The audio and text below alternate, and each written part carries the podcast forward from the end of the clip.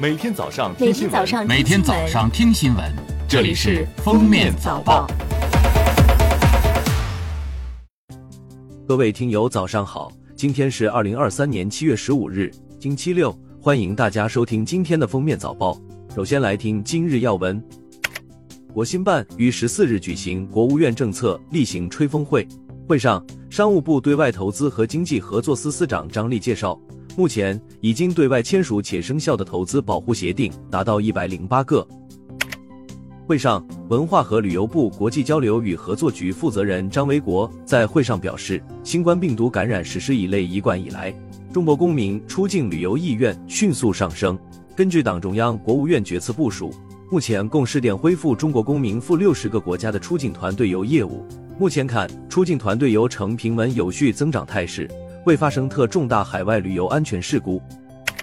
会上，中国人民银行相关负责人介绍二零二三年上半年金融统计数据情况。中国人民银行货币政策司司长邹兰在发布会上表示，上半年人民银行进一步加大对三农、小微和民营企业金融支持力度。小微和民营企业融资实现量增、面扩价降。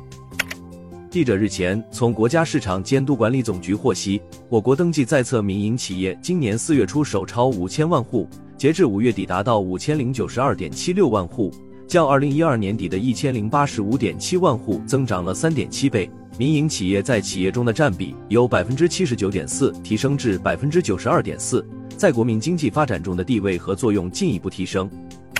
记者十四日从中国航天科技集团六院获悉，三点三五米直径通用氢氧末级在该院一百零一所圆满完成十吨级氢氧发动机综合性试车，标志着中国航天先进氢氧末级系统研制取得阶段性成果。